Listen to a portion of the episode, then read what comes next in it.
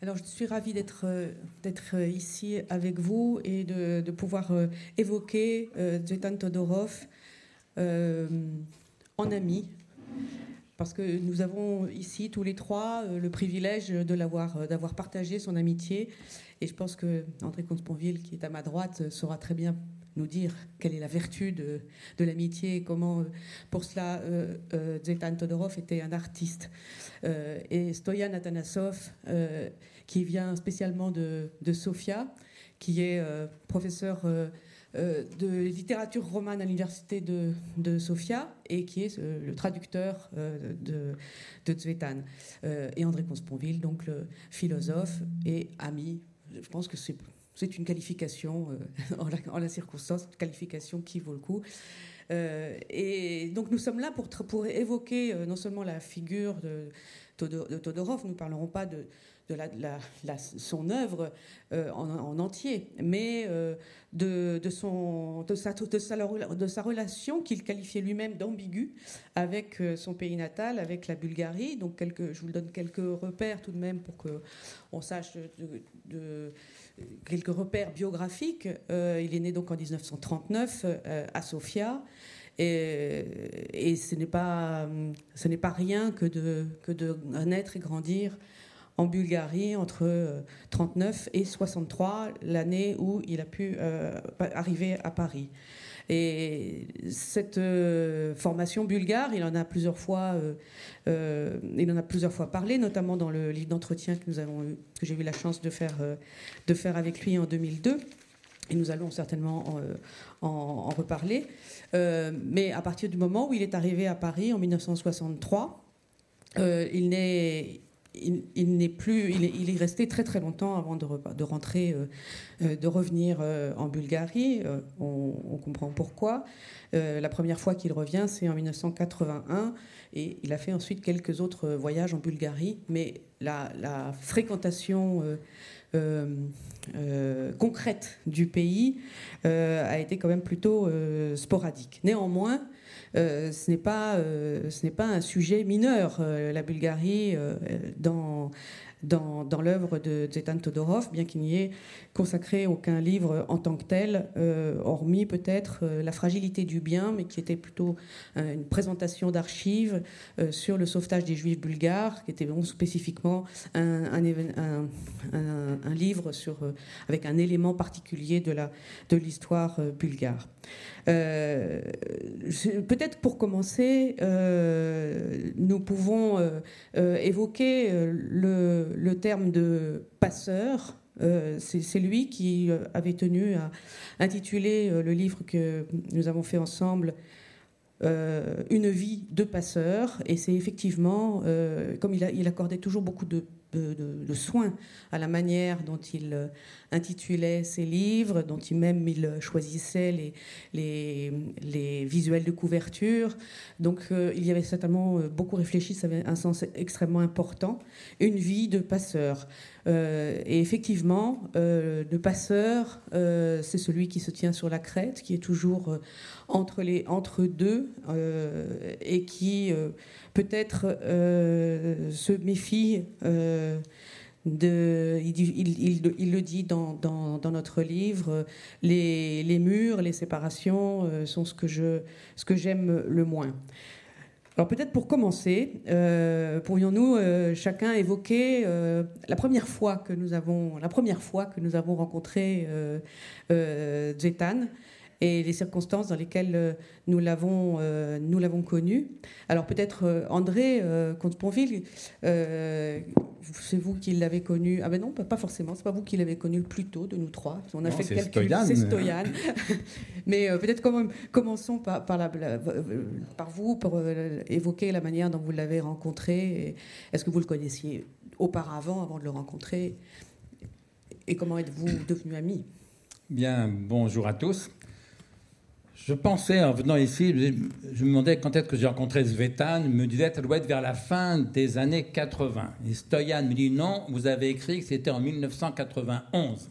Et comme quand, quand je l'ai écrit, bien sûr, j'avais vérifié. Donc, Stoyan avait tellement raison. C'était en 1991. Vous écrit dans, cette, dans la préface. En l'occurrence, c'était parce que nous préparions ensemble un numéro d'une revue qui a depuis disparu, qui s'appelait Lettres internationales, qui était dirigée par un émigré tchécoslovaque, Antonin Lim, et qui était très cosmopolite au meilleur sens euh, du mot. Et Antonin Lim nous avait demandé euh, de faire un numéro, je crois, sur l'éthique. Bref, j'avais un rendez-vous avec Svetan Todorov que je n'avais jamais rencontré. Euh, et ça m'impressionnait beaucoup parce que moi, quand j'étais étudiant, donc 20 euh, ans plus tôt, euh, en Hippocagne, en Cagne, Svetan Todorov était une vedette de la vie intellectuelle. C'était sans doute l'un des auteurs les plus branchés, comme on ne disait pas encore, euh, de l'époque. Traducteur des formalistes russes, ça, nous impressionnait énormément. Hein. C'était un théoricien d'avant-garde qui flirtait plus ou moins avec le structuralisme. Tout ça, c'était pas du tout ma tasse de thé à, l'époque, mais quand même, cette réputation m'impressionnait fort. Et donc, 20 euh, ans plus tard, en 91, je vais dans ce bistrot euh, où je rencontre Zvetan et je suis tombé instantanément sous le charme. Ça m'est rarement arrivé, surtout avec des hommes. Euh, j'étais frappé par l'intelligence, par la culture hallucinante, par la douceur. on est souvent parlé, mais on ne peut pas évoquer Zvetan sans parler de l'exquise douceur de, de Zvetan Todorov. Il avait toutes sortes de qualités féminines. Euh, il n'était pas du tout efféminé en rien, mais il avait des qualités féminines. Alors j'ose cette expression euh, qui va paraître peut-être exagérément genrée, mais parce que Zvetan et moi, nous partagions l'idée que la différence sexuelle n'est pas ni contingente, ni purement une construction sociale et culturelle. Elle est aussi, bien sûr, une construction sociale et culturelle. Euh, mais disons que Zvetan, je, je, lis dans mes mots à moi, mais je crois qu'on aurait, aurait été d'accord, était un féministe différentialiste. Féministe, évidemment, hein, comme tout humaniste moderne, euh, mais différentialiste au sens où il pensait que la différence sexuelle, euh, alors sans en faire deux essences absolues, bien sûr, mais disait quelque chose de l'humanité. D'ailleurs, Zvetan a écrit dans l'un de ses livres, je ne sais plus lequel, que, j'aime bien cette phrase, l'humanité n'est complète que dans le couple. Il précise d'ailleurs que le couple peut être homosexuel ou hétérosexuel, mais il y a cette dualité de, valeurs, de, vertus. Euh, voilà, il y a des vertus plutôt masculines, des vertus plutôt féminines, euh, avec des exceptions dans les deux sens, hein, évidemment. Euh, encore une fois, ce ne sont pas des essences fermées. Euh, mais Svetan et moi, finalement, nous préférions les vertus féminines. Hein, et, et, Svetan les illustrait merveilleusement. Il y avait cette délicatesse, cette finesse, cette attention à l'autre, cette gentillesse. Le tout avec une voix elle aussi très douce et ce très léger et merveilleux accent qu'avait Svetan je l'ai écouté parler pendant des heures. Je, ne l'ai jamais vu faire. Je ne l'ai jamais vu faire la moindre faute de français. Hein. Il parlait le français non seulement à la perfection, mais mieux que la plupart des, Français de, naissance. Mais il avait ce, très léger accent. Donc, on suis tombé sous le charme. On est devenu amis d'une amitié qui n'a cessé de, de se renforcer. Euh, parce que nous partagions en plus, outre le, plaisir d'être ensemble, mais au fond beaucoup, beaucoup d'idées. Alors si on peut dire un mot sur la Bulgarie, puis c'est quand même le thème de, cette semaine-là, euh, au fond, Svetan avait 20 ans d'avance sur nous, euh, du nous, les intellectuels parisiens ordinaires, parce qu'il venait d'un pays totalitaire. Il avait vécu le totalitarisme de sa naissance une vingtaine d'années, j'imagine. Il en gardait un très mauvais souvenir. Et quand il est arrivé à Paris, où il a vu des intellectuels communistes, et moi j'en ai fait partie jusqu'au tout début des années 80, des intellectuels marxistes, tout ça lui a paru quand même euh, très étonnant, hein, très étonnant. Euh, et d'autant plus qu'il a été frappé, puis je m'arrêterai là pour pas être trop long et pour laisser la parole à Stoyan, mais il a été frappé par un trait commun entre la vie en Bulgarie et la vie, je dirais pas en France, mais au quartier latin. Euh, dans les deux cas, il y avait ce que Svetan appelle dans l'un de ses textes une distorsion entre le vivre et le dire. C'est-à-dire que les gens ne vivaient pas comme ils parlaient, ne parlaient pas comme ils vivaient. Alors en Bulgarie, bah, c'est que des bureaucrates faisaient semblant d'être communistes et d'être du côté du peuple, alors qu'ils vivaient bah, comme des bureaucrates, dans une espèce de luxe relatif, c'était la Bulgarie, mais malgré tout à l'abri des difficultés du peuple bulgare. Et au quartier latin, c'est pareil, mais de façon un peu symétrique, puisqu'ils rencontraient des révolutionnaires qui menaient une vie de petits bourgeois, qu'il n'aurait pas pu mener si la révolution qu'il souhaitait avait réussi. Et donc, dans les deux cas, il y avait une espèce de contradiction entre les idées, le discours et, la vie réelle. Alors qu'à l'inverse, ce qui était formidable chez Zvetan, c'est que le vivre et le dire ne faisaient qu'un. En un sens, euh, moral et, euh, Zvetan était une espèce de morale incarnée euh, et pas du tout moralisateur. Hein. Il ne faut pas confondre la morale et le moralisme. C'est l'un des points que nous partageons, Dvetan et moi. Nous pensons l'un et l'autre que la morale n'est légitime qu'à la première personne. Euh, faire des leçons de morale aux autres, ce n'est pas de, la morale. Et, et était ça, une parfaite euh, fusion entre son discours et ses manières de vivre, entre sa pensée et son comportement, euh, sans jamais faire de leçons de morale à quiconque. C'était l'esprit le plus, le plus ouvert, le plus tolérant et en même temps assez intransigeant, notamment en matière de, politique. Hein. n'étais pas du tout un, béni oui-oui. Voilà, et ben sinon, je l'ai dit quand j'ai eu l'occasion de le dire peu de temps après sa mort dans un discours euh, d'hommage. Sveta n'était pas seulement l'un de mes meilleurs amis, euh, il était le meilleur de mes amis. Et je disais, il était le meilleur de nos amis, parce que tous, dans ce petit groupe euh, qui tournait un peu autour de, de Svetan, un groupe encore très cosmopolite, des gens qui venaient un peu de tous les horizons, euh, Adam Biro, qui était hongrois, sa femme Kathleen, qui venait d'Allemagne de l'Est, euh, Jonathan Hirschfeld, qui était canadien, son épouse Mariana, qui venait d'Europe centrale, etc. Dans, ce groupe très cosmopolite que souvent moi je rencontrais chez Svetan et, Nancy Houston à l'époque, nous avions le sentiment que Svetan sortait du lot, euh, justement par cette espèce d'excellence humaine. C'est que vertu en grec, ça se disait arrêter. Arrêter, ça signifie excellence. Et bien de ce point de vue, euh, Svetan était le plus vertueux et le plus délicieux de mes amis. Merci André. Euh, alors peut-être autre autre époque. moi, je peux dire juste rapidement moi comment je l'ai rencontré parce que l'époque peut-être un peu plus proche de celle de, d'André Consponville. Moi, je l'ai rencontré en 98 à l'occasion de, de la publication du Jardin imparfait, le, livre qu'il a consacré euh, à Montaigne. À ce moment-là, j'étais donc journaliste à, à Télérama. Euh, et j'ai été aussi euh, sous le charme, mais là, voilà, comme personne comme personne n'a été... Il y, a, une sorte de charme, mais très puissant, qui n'a absolument rien à voir avec la pure séduction. Euh, et il a commencé par m'accueillir en me disant J'admire beaucoup ce que vous faites. Et alors là, je me suis dit Soit il me ment complètement, il se fiche de moi, parce que j'étais jeune journaliste et lui, c'était quand même Tsvetan Todorov euh, que j'avais étudié moi aussi à l'université. Euh, et en fait, c'était sincère. Je crois que la question de l'admiration était d'une, dans les, parmi les vertus morales qu'il pratiquait. c'était une vertu très très importante. Et puis ensuite, donc, peu de temps après, euh, un éditeur m'ayant demandé euh, si je voulais pas faire des livres d'entretien avec des intellectuels, j'ai tout de suite sorti sans réfléchir le nom de Zetan Todorov. Euh, je lui en ai parlé. Il m'a dit euh, je serais très honoré, euh, mais là je, finis un, livre euh, qui était donc le livre qu'il a publié en 2000. C'est un livre très important qui, constitue aussi un, certain tournant qui s'appelle Mémoire du mal et Tentation du bien, qui était aussi un livre de commande, une des rares fois où il a eu des, livres vraiment de commande, pour fêter le passage, enfin la fin de ce terrible XXe siècle.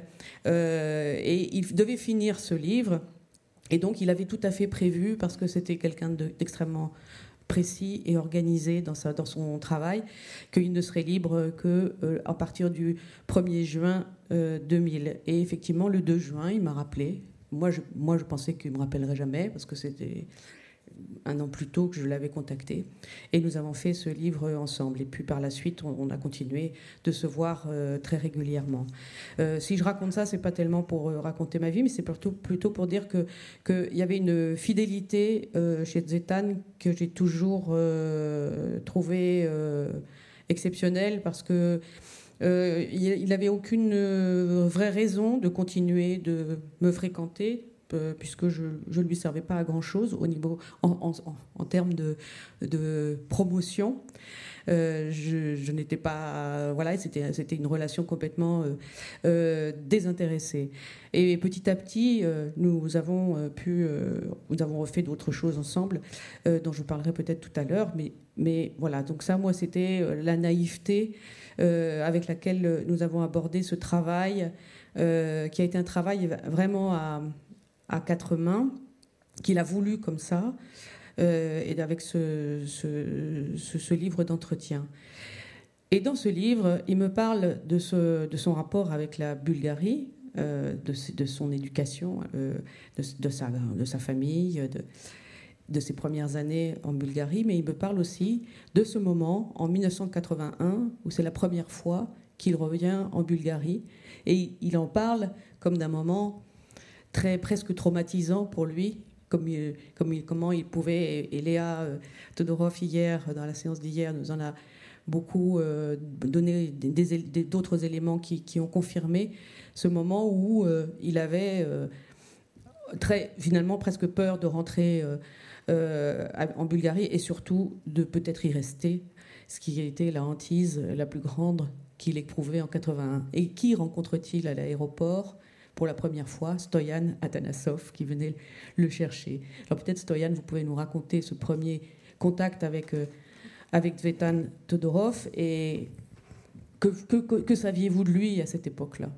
Mais avant de, raconter cela, euh, je, me souviens d'avoir euh, vu Zvetan en 94. Il me disait, tu sais, le directeur du Seuil m'a invité à déjeuner pour euh, me proposer de faire une autobiographie. Et puis il s'est tu. je dis, et alors, qu'est-ce que tu lui as dit? Il a juste haussé les épaules, il n'a rien dit. Et quand, quand en, je crois que c'était en l'an 2000, il m'a envoyé le manuscrit de ce que vous avez fait. Euh, il m'a envoyé le tapuscrit, le mail existait déjà. J'étais très heureux. Je me suis dit, cet homme qui n'aime pas parler de lui, il faut savoir le faire parler. Et ça, vous, avez su, euh, vous avez trouvé le truc pour le faire parler de lui. D'ailleurs, il a parlé de lui à sa façon, c'est-à-dire euh, il a essayé de, d'expliquer son itinéraire personnel en pensant toujours aux autres à un cas typologique euh, d'un intellectuel bulgare, d'un jeune ou d'un enfant qui a grandi en Bulgarie. Tsvetan euh, avait du mal à se concevoir comme un individu unique et irremplaçable. Il cherchait toujours euh, à mettre en rapport son unicité avec celle des autres. Je l'ai connu en 81, en effet, quand vous m'invitiez à, raconter cette histoire. Euh, je ne voudrais pas trop, trop m'étendre là-dessus. Euh, je l'ai connu en 81 lorsqu'il est venu en Bulgarie après 18 ans de vie en France. Il ne voulait pas rentrer en Bulgarie, mais manifestement, euh, il, a, il a été sollicité pour euh, faire partie de la délégation française à un congrès très prestigieux, qui se voulait très prestigieux à l'époque, euh, le premier congrès mondial des études bulgares. Euh, le pouvoir communiste à l'époque voulait aussi célébrer le XIIIe siècle de la fondation de l'État bulgare. Selon l'historiographie officielle, l'État bulgare est fondé en 681 donc, euh, en 1800, 1981, ça faisait 1300 ans d'État bulgare Et l'État avait mis beaucoup de moyens pour inviter beaucoup de personnes qui n'étaient pas très connues. Tsvetan est venu à l'époque et le président de l'université de Sofia, où j'étais jeune assistant, a dit Je suis très pris, s'il te plaît, va l'accueillir en mon nom dis-lui de, te demander ce dont il a besoin euh, au cas où il aurait besoin de quelque chose. Et notre amitié a commencé par là. Euh, d'ailleurs, euh, c'était le point de départ d'une amitié aussi avec le père de Tsvetan, qui comptait beaucoup pour lui, et qui était au début très mécontent que quelqu'un vienne à l'aéroport attendre son fils qu'il n'avait pas vu depuis si longtemps, pour lui parler, disons, d'obligations professionnelles. Mais par la suite, la glace entre nous, ou disons de son côté, là, a fondu, et euh, il, il m'a aimé à tel point que quand il est resté veuf, quand la mère de Tsvetan est morte, il m'a proposé de fonder un ménage ensemble. Et nous avons vécu avec le père de Tsvetan les deux dernières années de sa vie. Il est mort à l'âge de 91 ans. Chez vous, donc euh, ben, il, est, il est mort dans le... Moi, j'étais allé faire cours à l'université. Il est mort dans les mains de Tsvetan hmm. et dans les, mains, dans, les mains de, dans les bras de ma femme. Hmm. Euh, euh, nous, nous vivions ensemble. Et d'ailleurs, ce que, ce que je, je ne sais pas si, si, si je ne retombe pas dans l'anecdotique, mais en fait, pour moi, Tsvetan était comme un frère. Nous faisions, nous faisions partie de la même famille, tout comme son père était un peu le mien aussi. Euh, le mien, il est parti il y a très longtemps. Et peut-être que j'étais disposé à avoir un père adoptif en la personne du père de Tsvetan. En tout cas, on s'entendait très bien avec lui. Et euh, cette relation euh, de frère avec Tsvetan a précédé mon intérêt pour ses livres vous, les aviez pas, vous n'aviez évidemment pas pu les lire à l'époque J'avais lu du Todorov, du Tsvetan Todorov, parce que j'ai été étudiant en lettres et en philosophie à l'université de Genève entre 69 et 71. Et j'ai eu comme professeur des gens comme Jean Rousset, comme Jean Starobinski, comme Roland Barthes qui me disaient mais il faut lire Todorov. Et j'avais lu Todorov, j'avais lu du Todorov. Mais à l'époque, il ne m'inspirait pas, Todorov ne m'inspirait pas beaucoup de confiance. Euh, le Monde publiait des, photos publicitaires. Euh, Tsvetan avec euh, un blouson noir, avec des cheveux longs. Et puis, j'avais connu aux États-Unis un, de ses meilleurs amis à l'époque, Denis Ollier, qui me disait Tsvetan, tu sais, Tsvetan, il, il n'a même pas un chéquier, il, il porte sur lui tout son argent. Tout ça, ça ne m'inspirait pas beaucoup de confiance. Euh, les images de Tvetan, cheveux longs, blouson noir, euh, chemise pas boutonnée, pas bien boutonnée, euh, etc. Je me suis dit, ah, ce type il n'est pas sérieux. Ce type-là n'est pas très fiable. mais, mais je me taisais, je me taisais parce que c'était un compatriote. alors que quand, quand je, je, me suis mis à lire vraiment Tvetan, j'ai commencé par lire euh, la, conquête de l'Amérique, que j'ai traduit et que j'ai préfacé en bulgare. Je, me suis rendu compte que c'était un auteur vraiment important. Et il a, il a modifié ma vision de la littérature. Euh, une vision immanentiste euh, par, que j'ai pu remplacer par une vision, disons, la littérature qui fait partie de la vie, euh, qui fait partie du réel, même si ça passe par notre imagination. Mais c'est grâce au livre de Tsetan que j'ai que j'ai pu faire cette découverte. Elle s'est faite, elle s'est faite progressivement. Euh, c'est un auteur euh, vraiment important. J'ai déjà 75 ans et j'ai lu pas mal d'auteurs. Tsvetan est un des auteurs les plus importants que je connaisse, je peux le dire maintenant. Euh, abstraction faite de notre amitié. Euh, je pourrais, je pourrais euh, dire, même si je ne suis pas capable de dire aussi bien qu'André Comte-Sponville, tout le bien de Tsvetan, de l'homme, de l'intelligence de Tsvetan, de sa capacité humaine de, communiquer avec les autres. Je, partage entièrement ce que vous avez dit de, de, Tsvetan. Mais euh, pour moi, l'auteur Todorov compte beaucoup. Et c'est un des auteurs les plus importants de notre époque.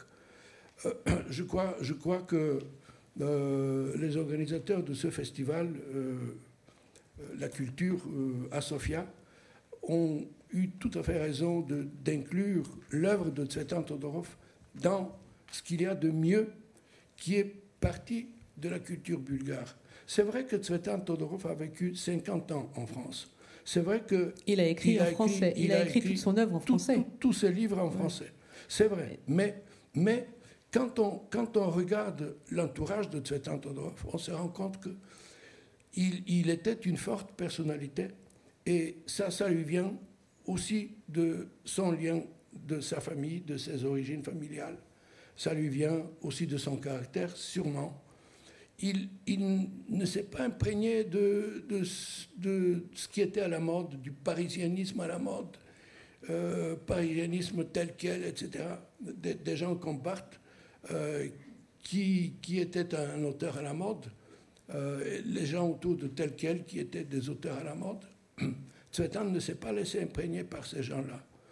Il a, il a suivi son chemin à lui et grâce à ses origines bulgares, il a pu le faire grâce à ses origines bulgares, grâce à sa forte personnalité et grâce à l'influence familiale euh, qui le portait vers la littérature russe, dont il a été euh, le, promoteur, non seulement pour les formalistes russes, mais par la suite aussi, il a fait connaître Jacobson en, France, il a fait connaître Mikhail Bakhtin en France, il a fait connaître Marina Tsvetava en France. Il a conseillé des gens qui se sont occupés de Tchekhov, qui était l'auteur favori de son père. Bref, euh, l'origine bulgare de Tsvetan euh, explique beaucoup de choses de, de cette singularité exceptionnel de l'homme qu'il était et de, de l'écrivain, de l'auteur qu'il était. Et pourtant, c'est ça qui est intéressant, c'est que c'est d'arriver à, comprendre ce qu'il y avait de bulgare euh, chez Zvetan, qui, ne le, revendiquait pas particulièrement, parce qu'il n'était pas tellement fasciné par les racines. Euh, euh, Léa a cité cette phrase qu'il dit à un moment dans, nos entretiens que ses racines, il dit que ses racines sont, ce sont ses enfants et que ses enfants étant français, euh, il n'y a pas de, il n'y a pas d'autres racines à, chercher, même si euh, la Bulgarie euh, n'est plus, je ne suis, il dit, je ne suis plus en Bulgarie. mais la Bulgarie reste en moi. Et il, il, il, il disait souvent que, que l'homme n'étant pas un arbre, il, avait des pieds à la place des racines et que donc euh, il n'y avait pas de, retour forcément euh, de vérité plus grande sur, la, sur le, pays natal que sur euh, ce qu'on ce qu'on devient, ce qu'on devient, comment on se façonne. André Consponville, comment est-ce que vous, vous avez... vous analysez la présence de la Bulgarie et le lien de, de, de à la Bulgarie dans son, dans son œuvre et dans sa façon d'être? C'est un peu paradoxal, parce qu'en vérité, il n'en parlait jamais spontanément.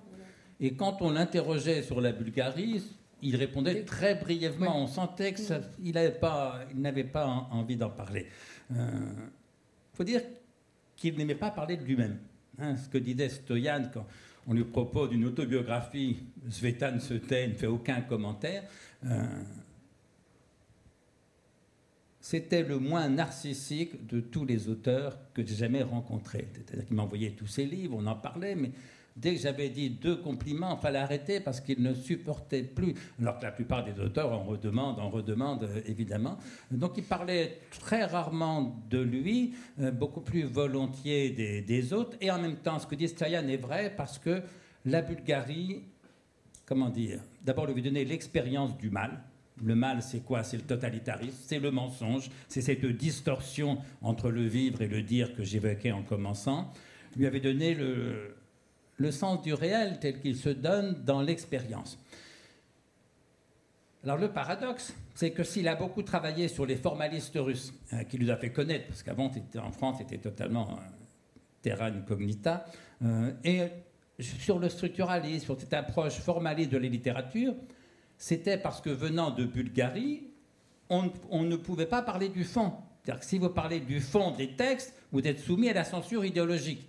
Si vous parlez uniquement de la forme, de la structure, euh, les idéologues n'y comprennent rien et donc on peut dire ce qu'on veut. Et donc le paradoxe, c'est que c'est à cause du totalitarisme qu'il est entré en littérature par le biais du formalisme dont il n'a cessé de s'éloigner, parce que dans l'un de ses derniers livres, au contraire, où il revient sur la, critique littéraire finalement, il dénonce ce qu'il appelle, j'ai vérifié dans les notes que j'avais prises, euh, la triade formalisme, solipsisme, nihilisme, qui pour lui domine justement l'enseignement des lettres en France.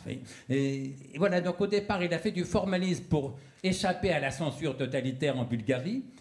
Et puis dès qu'il s'est trouvé en France libre de penser et de dire ce qu'il voulait, il est revenu au fond à ce qui l'intéressait le plus, qui est le fond. Et de ce point de vue, je suis d'accord avec Stoyan. Euh, son œuvre est très importante. C'est pas seulement un passeur. Il était passeur au sens où il passait les frontières, et puis au fond, il se définissait euh, finalement, au début, il était plutôt une espèce de théoricien de la littérature. Et puis après, moi, quand je l'ai rencontré, il se définissait plutôt comme historien des idées. Or, un historien des idées, évidemment, il transmet des choses. Sauf que Sveta ne se contentait pas de transmettre les idées des autres, ce qu'il faisait admirablement, euh, mais il avait évidemment sa propre pensée. Par exemple, ce à mon avis l'un de ses plus beaux livres et l'un des livres très importants de cette dernière décennie, Face à l'extrême.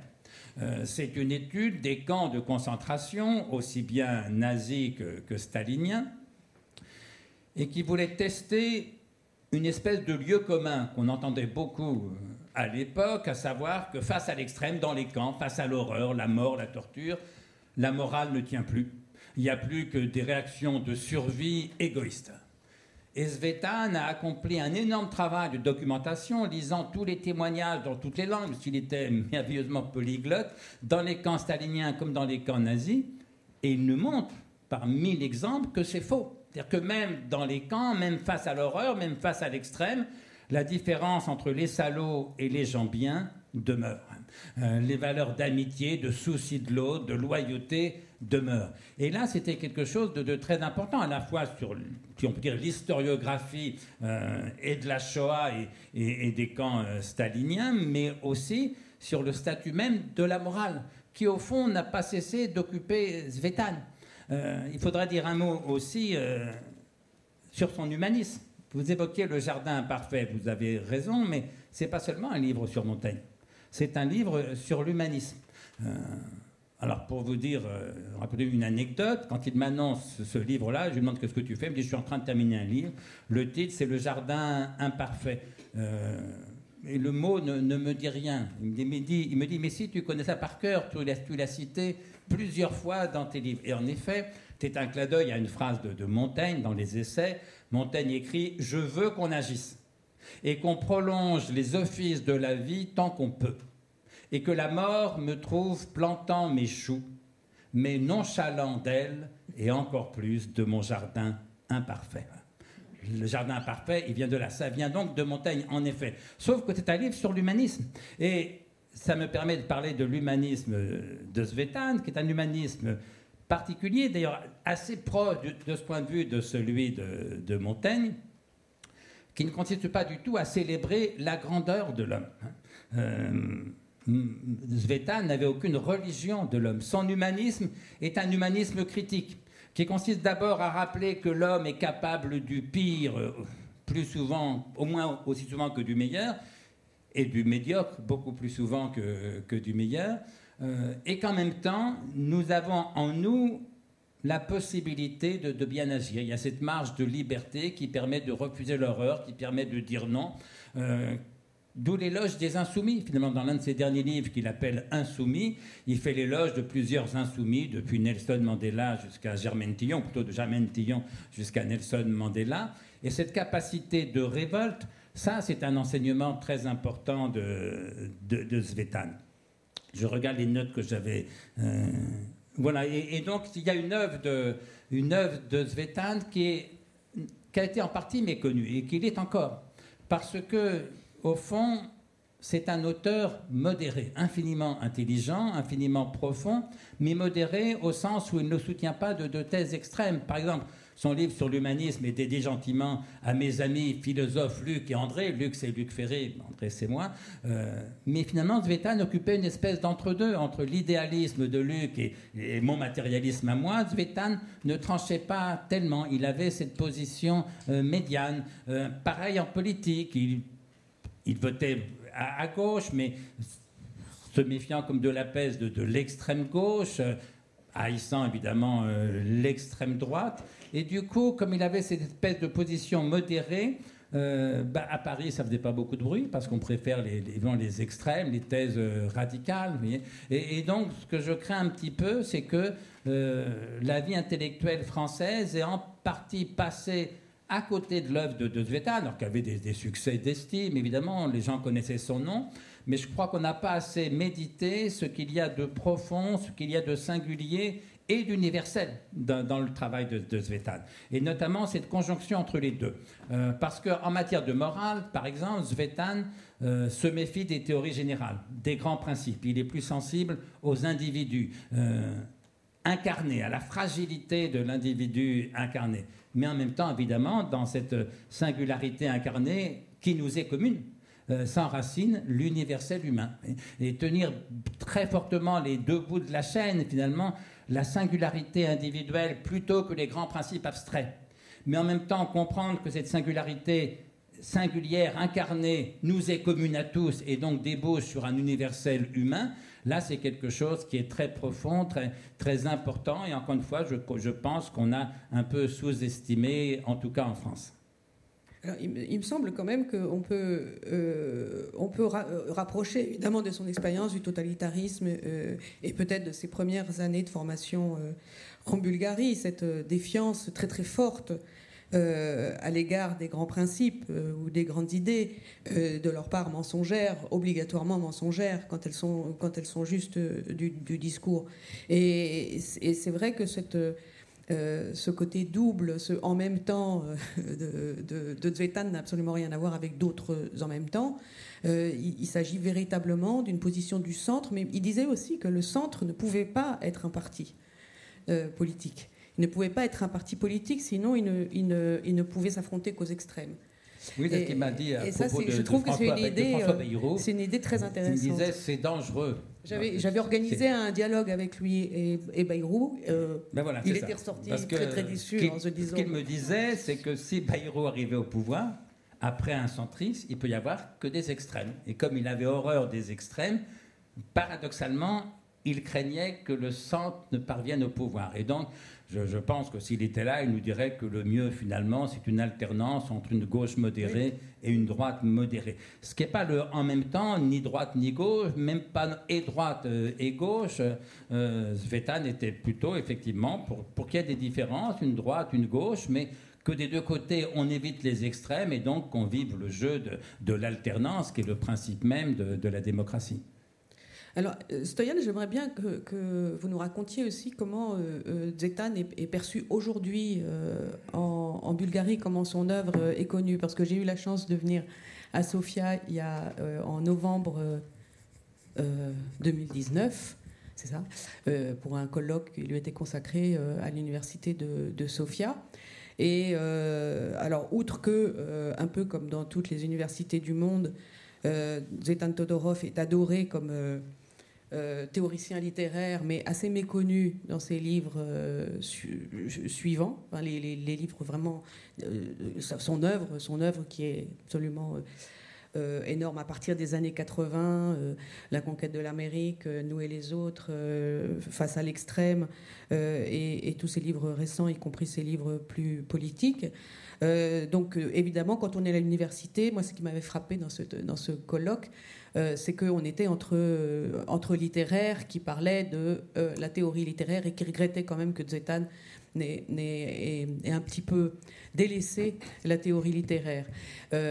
comment est-il connu, perçu du, point de vue du savoir, du point de vue de, l'université, mais aussi publiquement? Est-ce qu'il y a une présence de, Todorov comme référence des grands intellectuels bulgares? Pour répondre à votre question, je dirais qu'on pourrait emprunter trois voies. Euh, Todorov en bulgare, Todorov en Bulgarie et Todorov et la Bulgarie. Euh, très schématiquement, euh, Todorov, Todorov en bulgare, c'est le Todorov II qui prédomine de, sa première période structuraliste. Il n'y a que la poétique de la prose et l'introduction à la littérature fantastique qui sont traduits en bulgare. Euh, alors que à partir de la conquête de l'Amérique, euh, on a commencé à s'intéresser. Ce livre a été vraiment une découverte du véritable Todorov. Et contrairement à ce que le monde croit, la Bulgarie a découvert Todorov et s'est mise à apprécier Todorov à partir de la conquête de l'Amérique, à partir de Face à l'extrême, des livres comme Face à l'extrême, des livres comme Le Jardin imparfait, et puis tous les autres. Todorov, qui a écrit une quarantaine de livres, euh, une vingtaine sont traduits en bulgare. Euh, il se trouve que je, m'étais engagé dans la traduction, la préface de la plupart des livres traduits en bulgare de cette seconde période. Pourquoi Todorov est-il euh, considéré comme un auteur important en Bulgarie? Très important. Peut-être euh, même certains disent que c'est le penseur le plus important euh, du monde aujourd'hui. Euh, parce que lui, historien des idées, comme disait André Comte-Sponville, il ne faisait pas l'histoire des idées pour l'histoire des idées. Il, faisait toujours l'histoire d'une idée à partir d'un point de vue présent. Et il expliquait, par exemple, quand il parlait du, totalitarisme communiste, il partait de l'idée de, du salut, l'idée de salut sur Terre, tel que le christianisme l'enseigne ou tel que le communisme laïque l'enseignait à l'époque, et expliquait des choses que personne n'avait dites avant lui, parce qu'on considérait que c'était peut-être euh, trop simple ou parce que c'était euh, peut-être pas, pas, assez destructif pour les ennemis du communisme. Todorov, Todorov insistait beaucoup sur euh, le point de vue présent et ça c'est la grande différence entre lui et beaucoup d'intellectuels en Bulgarie qui, qui ont le complexe d'infériorité, il faut dire, qui, ne joue aujourd'hui que par Barthes, par Gilles Deleuze, par euh, Lacan, par euh, euh, Foucault, qu'il projette sans tenir compte du parcours de ces, de ces avant-gardistes, de ces penseurs novateurs en France, sans tenir compte. Par exemple, j'ai connu, j'ai connu je m'excuse, j'ouvre une parenthèse, j'ai connu un ami intime de Michel Foucault à l'occasion d'un colloque qui lui a été consacré à Sofia il s'appelle Daniel Defer. Daniel Defer. Et moi, j'avais fait un exposé à ce colloque sur le corps chez Michel Foucault. Et moi, moi qui suis médiéviste, je trouvais que Foucault se trompait, mais royalement, sur le corps, sur la folie au Moyen Âge. Et je dis, mais comment est-ce possible? Je dis à Daniel Defer, comment est-ce possible que Michel Foucault euh, n'évoque pas Rabelais quand il parle du corps et Daniel Defer me dit, mais vous savez, euh, Stoyan, euh, son, son, oncle maternel était Abel Lefranc, un des plus grands rabelaisiens spécialistes de Rabelais. Mais les Bulgares, les Bulgares, quand ils parlaient, ils ignoraient ce, ce petit fait. Et Foucault ne voulait pas partager avec son oncle maternel la connaissance de Rabelais, donc il est passé à côté de, de Rabelais je donne, je donne cet exemple pour, pour montrer que moi, moi, qui ai connu, j'ai été l'élève de Roland Barthes, je, je, connais mieux Roland Barthes que Michel Foucault, bien sûr. Mais tous ces avant-gardistes, ils ont un parcours individuel que les intellectuels bulgares ignorent et qu'ils projettent mécaniquement dans l'esprit de rattrapage. D'un rattrapage. L'idéologie communiste nous empêchait de parler de Sartre, de Camus, de Freud, Maintenant, ne parlons que de cela. Euh, Todorov est un contrepoison à, cette attitude qui est, qui est, à mon avis, je ne dirais pas néfaste, mais euh, qui résulte d'un malentendu profond, parce qu'elle résulte d'un rattrapage, euh, d'un désir de rattraper le retard historique qui existe chez les intellectuels bulgares, qui existait chez les intellectuels bulgares, mais ils n'ont qu'à que se tourner vers leur propre passé. J'ai écrit un article qui s'appelle La querelle des modernes, des anciens et des modernes. Et je, fais l'histoire de la querelle des anciens et des modernes pour montrer que, en Bulgarie, ce conflit n'a jamais existé entre les anciens et les modernes. Euh, parce que on veut être moderne à tout prix. Les intellectuels bulgares veulent être modernes à tout prix. Vous savez, Catherine, mieux que moi, que Tsvetan avait un faible pour les auteurs anciens. Mais il savait projeter un regard présent sur ces auteurs anciens. Il, actualisait ainsi le passé et, nous le rendait compréhensible, proche. Puis, Tsvetan, avait cette attitude de, de tout dire, peut-être sous l'influence de quelqu'un comme Raymond Aron, de tout dire qui se traduit, de ne dire que ce qui peut se traduire en acte, en action. D'où euh, un point commun avec André Consponville, euh, son, attachement à l'idée de morale, de bonté et euh, son attitude critique envers le moralisme, qui est une attitude surtout verbale. Parlez, faites, ce, que je ne faites pas ce, faites ce que je dis, ne faites pas ce que je fais. Ça, c'est le moralisme la morale, la bonté peut être une action qui s'ignore même, mais Tsvetan, traduisait tout, tout, tout ce qu'il disait euh, en termes d'attitude, de comportement. Et, ça, en Bulgarie, il est très apprécié pour cela. Euh, il est considéré comme un auteur. Euh, d'ailleurs, j'ai fait un livre, je, je l'ai dans mon sac, j'ai fait un livre qui s'appelle Tsvetan Todorov de la Bulgarie.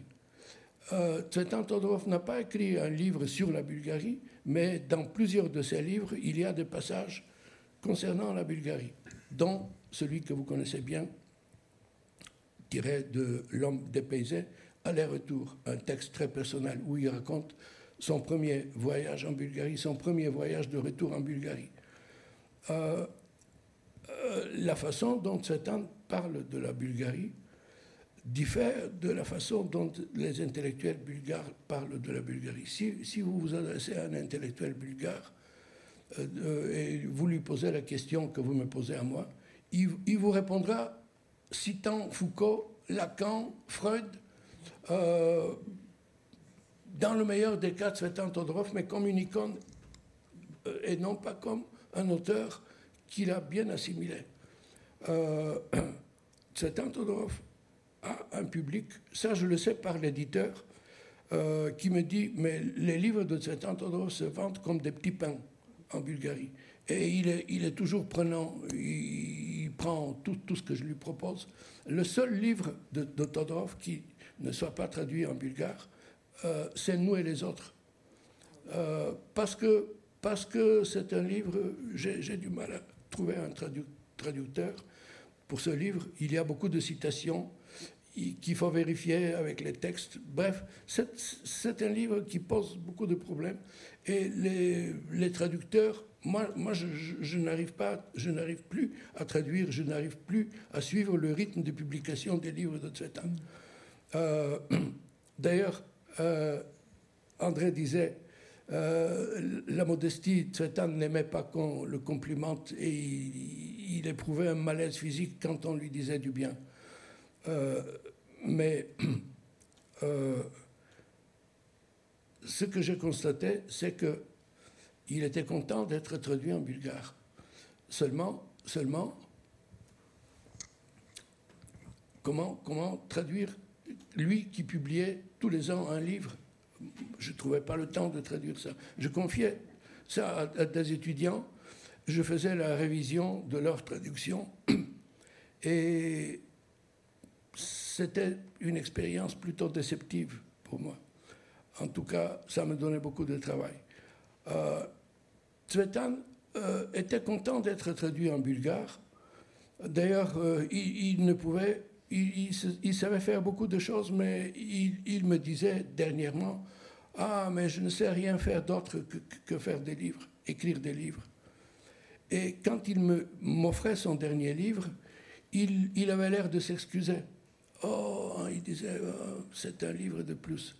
Et là, là, aussi, là, aussi, vous avez bien compris, Catherine, que pour lui, la vie était plus importante euh, qu'écrire des livres. Lui qui, qui en faisait tellement, euh, qui, qui n'a fait que cela, pratiquement, il, a une production euh, absolument phénoménale, 40 livres, en une vie pas si longue que ça. Euh, il était, il était d'une productivité étonnante, Tsetan. Mais c'est vrai que la vie était de toute façon plus importante qu'écrire des livres.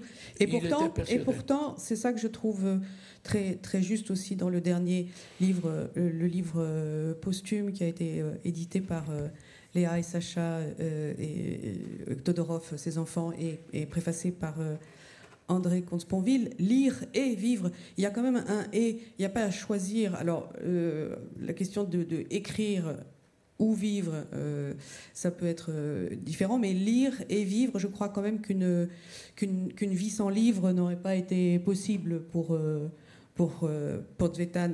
Il y a, y a quelque chose y a quelque chose de, de de, vital pour lui dans la, dans la, dans la, dans la littérature. Seulement, euh, jamais séparé effectivement euh, de la vie. Et, j'interprète aussi euh, comme ça cette, tous ces grands livres où il s'est vraiment intéressé à l'œuvre d'un artiste. Alors, je pense à, Goya, mais les derniers, dans le triomphe de l'artiste, c'était tous les, intellectuels ou artistes russes, Jean-Claude, Malevitch, Germaine Tillon, bien sûr. Bah, tous, tous ces Romain Gary sur lequel il a écrit énormément, Vassili Grossman, enfin tous ces, tous ces auteurs qui, qui l'ont impressionné. Euh, il a toujours essayé de, comprendre euh, l'homme et l'œuvre, euh, mais pas à la manière scolaire d'expliquer l'homme par l'œuvre ou l'œuvre par l'homme, mais véritablement de comprendre les déchirements même intimes, les clivages intérieurs souvent de, ces, de ces artistes et comment ils les ont résolus en choisissant la plupart du temps la vie, effectivement. comment vous vous interprétez ce, cet, amour de, de, de pour euh, la littérature, sa, vision de la littérature? Bah, D'abord, Stoyan a raison. Pour Zvetan, la vie était plus importante que les livres. A fortiori que les siens, parce que les livres des autres, il consentait à s'y intéresser. Euh, alors pas tous également, hein, mais Montaigne, Rousseau, ça c'est des gens, Benjamin Constant, qui comptaient énormément pour Zvetan. Mais donc oui, la vie est plus importante que les livres les livres ne valent qu'autant qu'ils sont au service de la vie et de la vérité. On n'a pas prononcé ce mot-là, mais pour Zetan, c'était très important. Euh, et au fond, s'il n'était pas dupe de ce qu'on appelle aux États-Unis la French Theory, c'est-à-dire Foucault, Deleuze, Derrida, euh, etc., c'est en partie parce qu'il venait de Bulgarie et que donc vous imaginez les flirts de Barthes avec la Chine de Mao, évidemment ça lui paraissait du, délire, euh, ça va de soi. Mais c'est aussi qu'il était trop savant pour ne pas percevoir les limites des travaux de tel ou tel. Et par exemple, vous évoquiez Foucault, je crois que c'est Pierre Nora qui l'a bien connu, qui l'a édité, qui disait le seul reproche que je ferais à Michel Foucault, c'est qu'il avait un rapport un peu distant avec la vérité. Euh, soit, mais c'est un, reproche massif, si vous voulez. Alors que Svetan le dit quelque part, j'ai les notes pour retrouver la citation, mais euh, il y a deux choses qui comptent l'amour des gens, l'humanisme, mais en acte incarné, et l'amour de la vérité. Et, dès lors qu'on avait ces deux amours, le formalisme s'éloignait parce que c'est moins important que la vie réelle des gens. Et que j'appellerais volontiers la, sophistique des années 60-70, la Frencherie, s'éloignait aussi pour ce rapport euh, trop distant avec la vérité.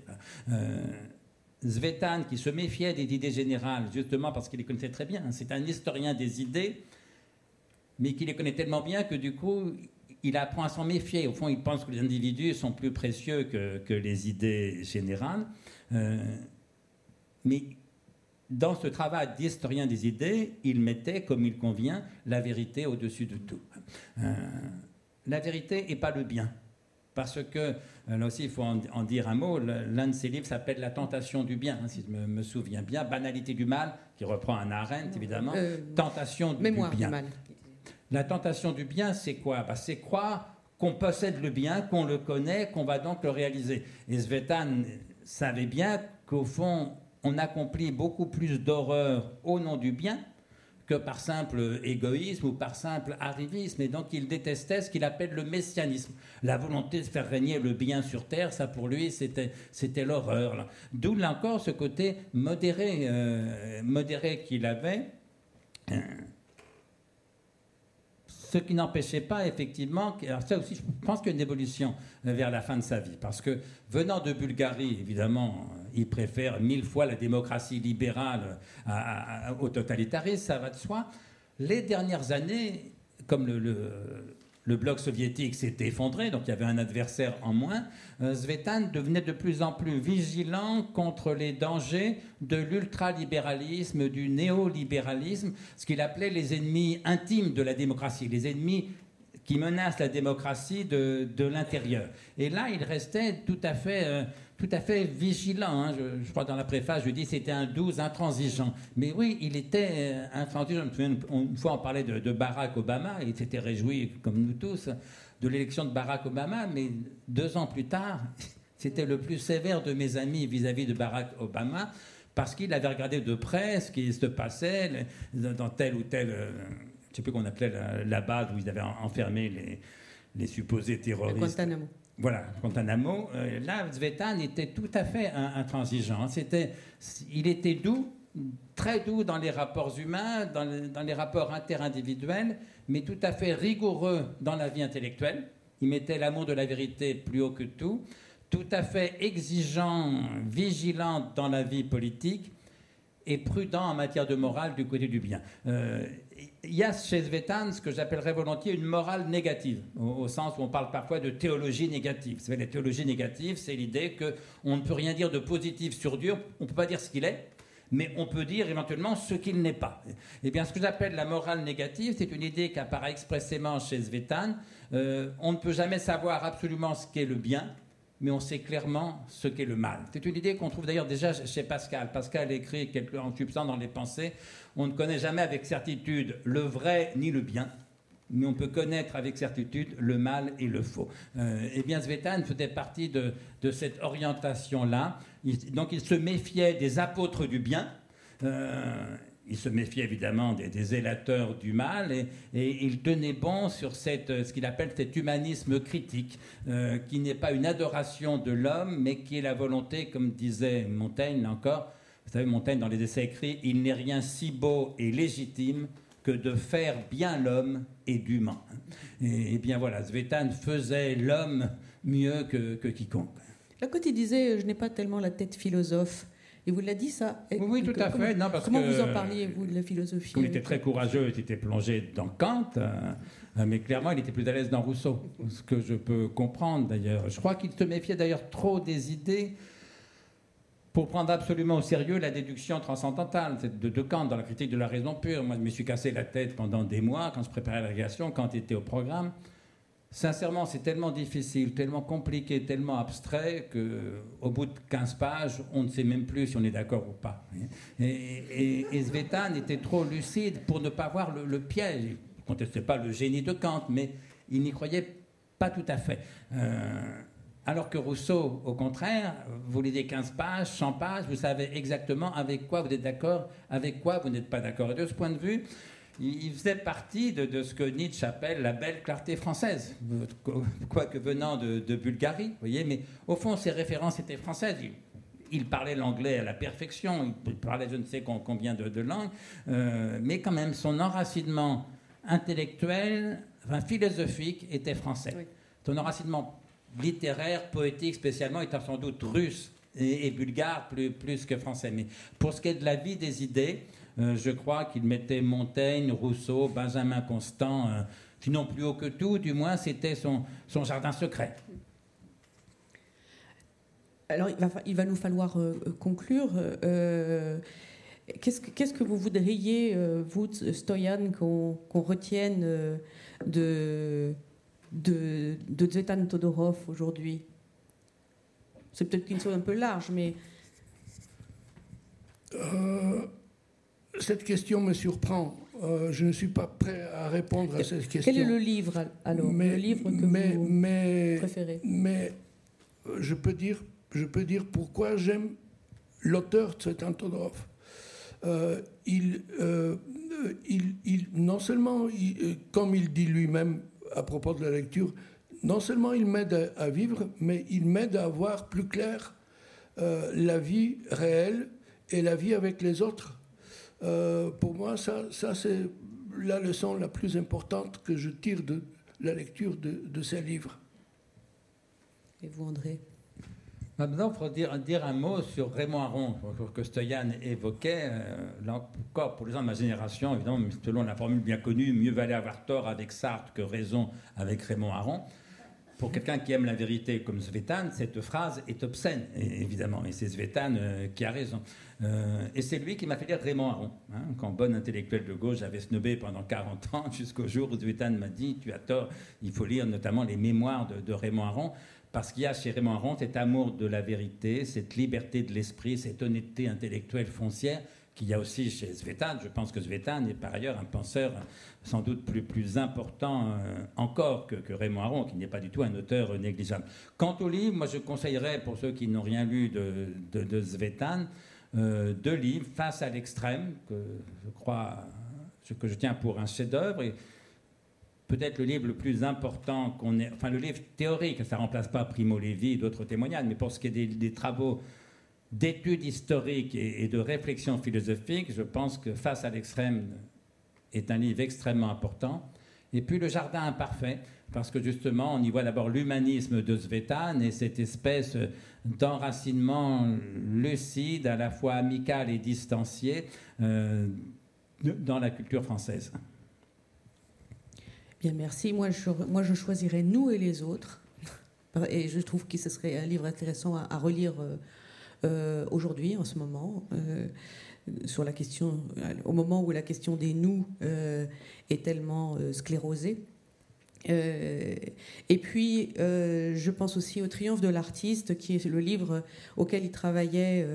Euh, encore, euh, a, sur lequel il avait mis la dernière main euh, quelques, mois avant sa mort, et qui est vraiment plein d'empathie pour les, le, le, saccage euh, qu'a pu faire sur, euh, dans, la, dans, la, vie des, artistes soviétiques euh, le totalitarisme.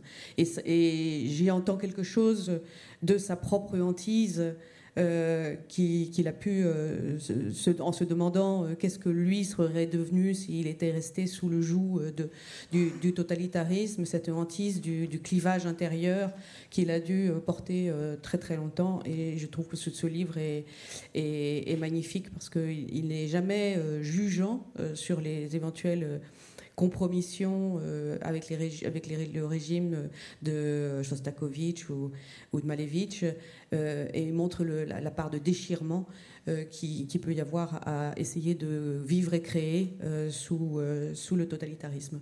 Voilà. nous sommes obligés de nous arrêter.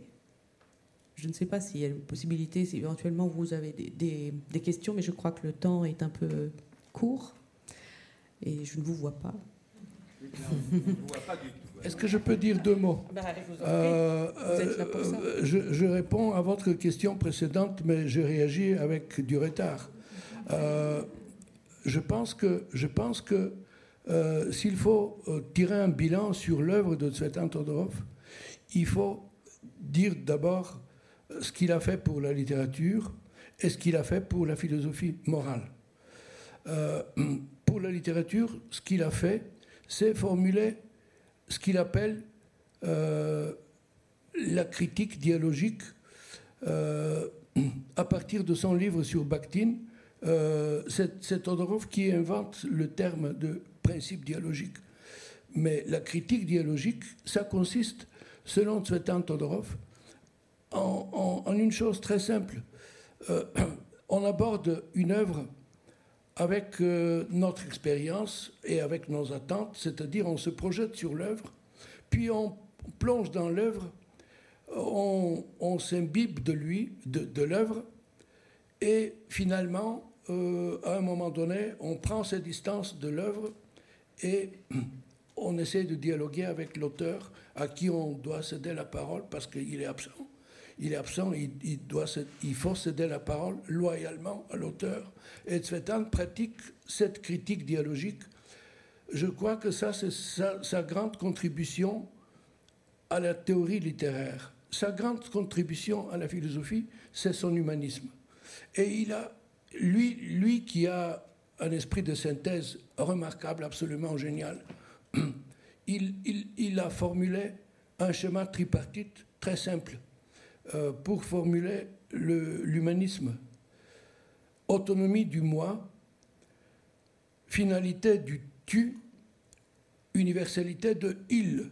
Si on réfléchit sur, cette, euh, sur, ce, schéma, sur ce schéma, il y a tout un univers euh, à créer, un système de valeurs l'autonomie du moi n'est possible que si on demande, si on, si on situe l'intellectuel comme une personnalité responsable des autres aussi.